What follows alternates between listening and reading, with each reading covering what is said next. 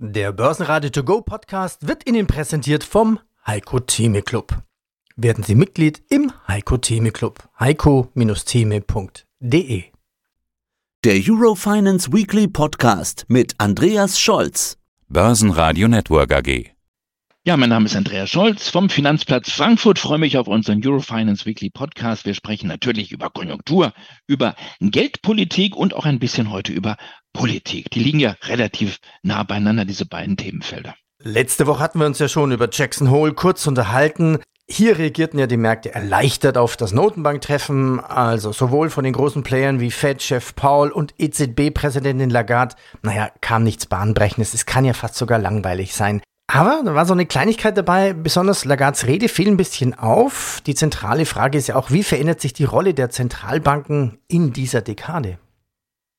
Also ich fand es jetzt nicht so spannend, ehrlicherweise. Sie hat sehr viel über ja, Geduld gesprochen, über Transparenz, über Klarheit.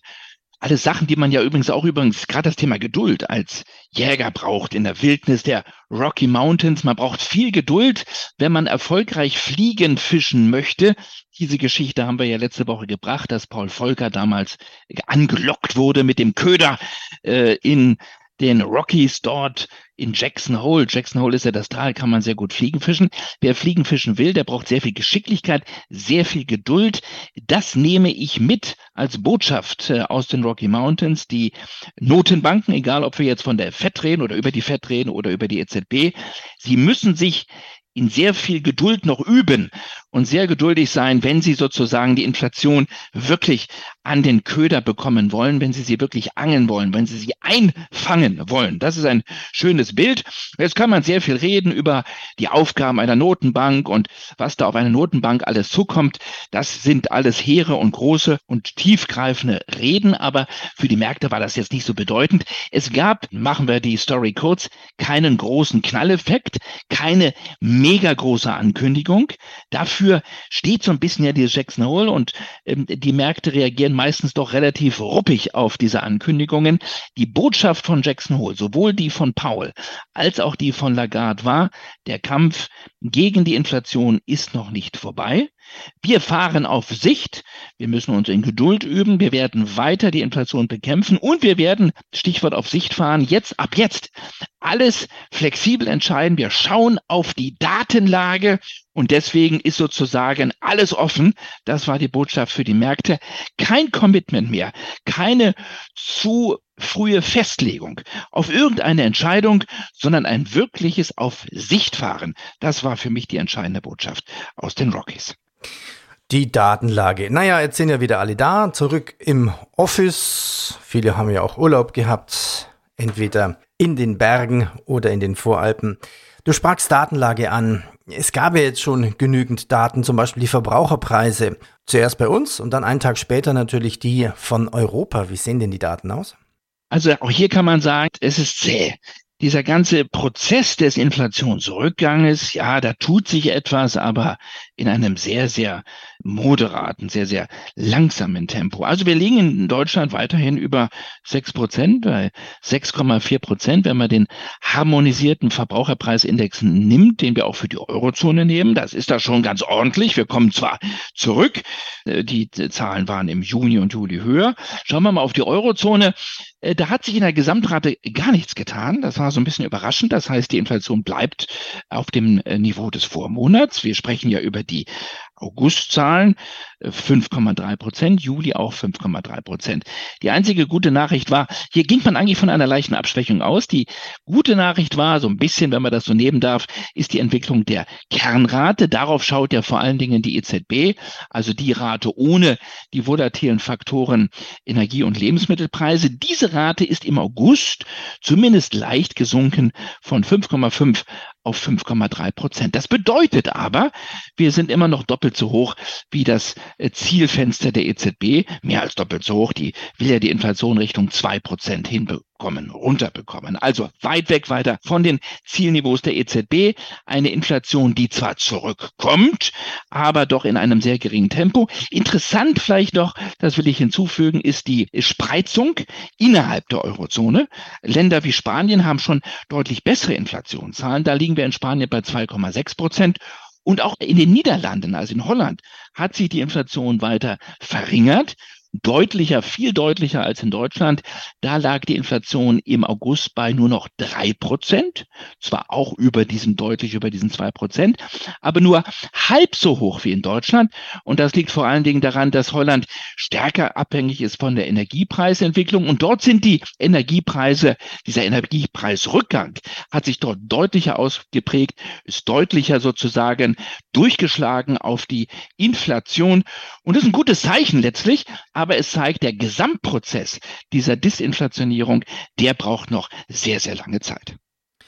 Es gab so überraschenderweise eine Rede von EZB-Direktorin Isabel Schnabel und sie hat das weitere Vorgehen der EZB auf ihrem Zinserhöhungskurs im Kampf gegen diese Inflation offen gelassen. Was hat sie denn noch alles gesagt? Schnabel tastet sich vor und Schnabel ist nicht unwichtig. Schnabel ist die Person gewesen, die übrigens vor einem Jahr in Jackson Hole die Präsidentin vertrat und dort vor einem Jahr sehr, sehr falkenhaft auftrat und gesagt hat, wir müssen noch viel, viel mehr tun. EZB wird aggressiv die Zinsen anheben müssen, um die Inflation zu bekämpfen. Sie ist aber auch die, die ein Jahr vorher oder ein gutes halbes Jahr vorher noch gesagt hat, die Inflation ist nur ein temporäres Problem. Jetzt wollen wir nicht mehr in den alten Geschichten da wühlen. Ihre Stimme ist gewichtig im Direktorium der EZB. Und insofern haben die Märkte gestern mit Argusaugen und mit sehr, sehr gewaschenen, gut gewaschenen Ohren zugehört, mit Argusaugen zugeschaut und mit den Ohren zugehört, auf diese Rede von Isabel Schnabel. Und wenn man ganz genau hingehört hat, war dort eine gewisse Betonung, eine stärkere Betonung auszumachen auf die Konjunkturrisiken.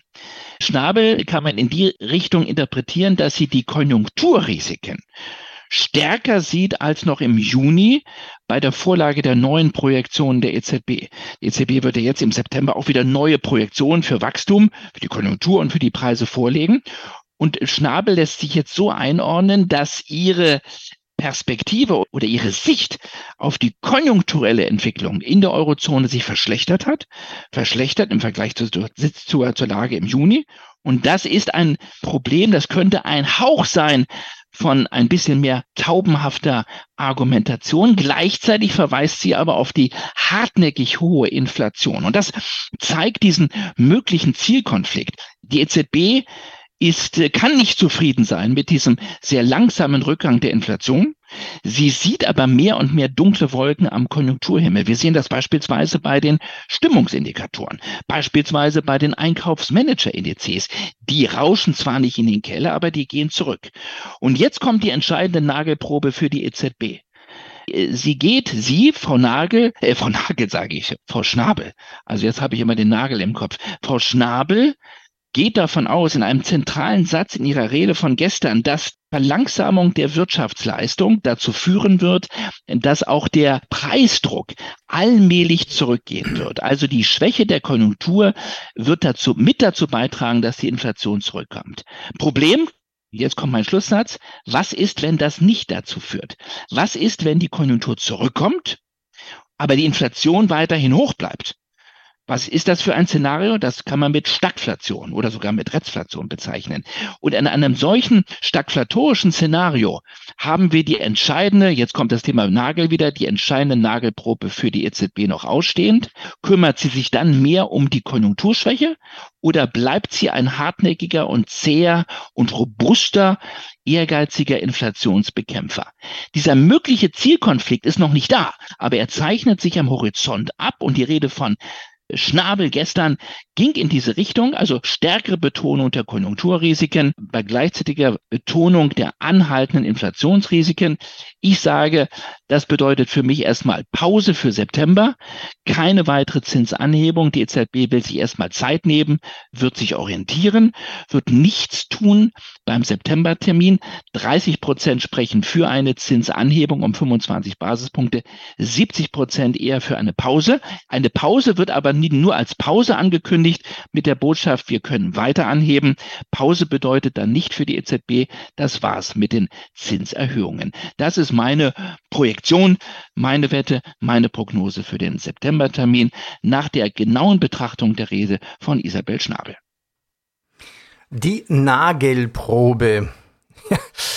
es gibt ja den alten Brauch unter Zimmerleuten. einen Nagel möglichst mit nur drei Schlägen einzuschlagen. Das ist eine Nagelprobe und medizinisch ist eine Nagelprobe, ob vielleicht ein Nagelpilz unter dem Fingernagel ist. Die Nagelprobe, warum rede ich so ein bisschen dahin? Darf man über Gerüchte schon sprechen? Du hast mir vorhin am Telefon schon was erzählt. Es gibt ein Gerücht von unserem Bundesbankpräsidenten, Punkt, Punkt, Punkt. Und die Story ist auch spannend, sie geht mit Lagarde weiter. Ja, also von der Schnabelprobe sozusagen zur Nagelprobe, das finde ich toll, dieses Bild jetzt. Und mit diesem dreifachen Schlagen, das wusste ich auch nicht, das werde ich aber aufnehmen. Kommen wir zur Nagelprobe und damit von Frau Schnabel zu Herrn Nagel, den ich eben ja schon mal gebracht habe. Herr Nagel ist der Bundesbankpräsident und da gibt es jetzt Gerüchte und auf die wollen wir noch mal ganz kurz eingehen. Ist ja relativ frisch erst dabei. Aber er wird jetzt, es gibt jedenfalls dieses Gerücht, und das will ich verstummen, er wird als möglicher neuer EZB-Präsident gehandelt, also als möglicher Nachfolger von Christine Lagarde. Jetzt werden viele sagen, ja, da spinnt er denn. Die Lagarde hat doch noch einen Vertrag, eine Amtszeit bis 2027, ist ja nicht mal die Hälfte rum. Ja, aber das politische Karussell in Europa, das ist viel größer und das dreht sich viel umfangreicher. Wir haben nämlich im Sommer nächsten Jahres die Europawahlen. Und dann endet die Amtszeit einer anderen ganz bekannten Politikerin, nämlich von Ursula von der Leyen. Und jetzt gibt es das Gerücht, dass von der Leyen nicht wieder antritt. Und dass Christine Lagarde ähm, nach der Hälfte ihrer Amtszeit ähm, den Posten als den Chefposten bei der EZB verlassen könnte und nach Brüssel geht als Nachfolgerin von äh, Ursula von der Leyen und damit dann als neue EU-Kommissionspräsidentin. Ein deutsch-französischer Deal. Die Franzosen hätten wieder an der Spitze der Kommission eine Französin. Wir können dazu auch noch festhalten, dass Christine Lagarde ja nun wirklich eine geborene Politikerin ist. Sie war lange Finanzministerin des Landes, ihres Landes. Und irgendwie ist sie auch weiterhin eigentlich mehr Politikerin als Geldpolitikerin. Ist nicht bös gemeint, aber das wäre eine ganz, ganz interessante Personalie. Und gleichzeitig könnte Deutschland endlich einmal im Umkehrschluss in diesem deutsch-französischen politischen Deal, so kann man es ja sagen, dann den Präsidenten der EZB stellen, nachdem das mit Weidmann und Axel Weber nicht funktioniert hat. Und der Nagel wiederum hat eine tolle Vita. Der war ja nicht nur jetzt, ist nicht nur Bundesbankpräsident, er war vorher viele Jahre ja auch schon im Vorstand der Deutschen Bundesbank. Viele, viele Jahre, nämlich von 2010 bis 2016. Seit 1999 überhaupt bei der Bundesbank. Zwischendurch dann nochmal Vorstand bei der KfW und auch in führender Aufgabe in ähm, Basel bei der BITS, bei der Bank für internationalen Zahlungsausgleich. Also ein Mann auch mit internationaler Erfahrung. Das ist das Gerücht sozusagen. Das könnte ähm, die Personalrochade für Sommer 2024 werden. Christine Lagarde, neue Kommissionspräsidentin und Joachim Nagel, vielleicht neuer EZB-Präsident. Mal schauen. Spannende Geschichten. Andreas, ich danke dir. Vielen Dank. Liebe Grüße aus Frankfurt. Tschüss. Das Börsenradio Nummer 1.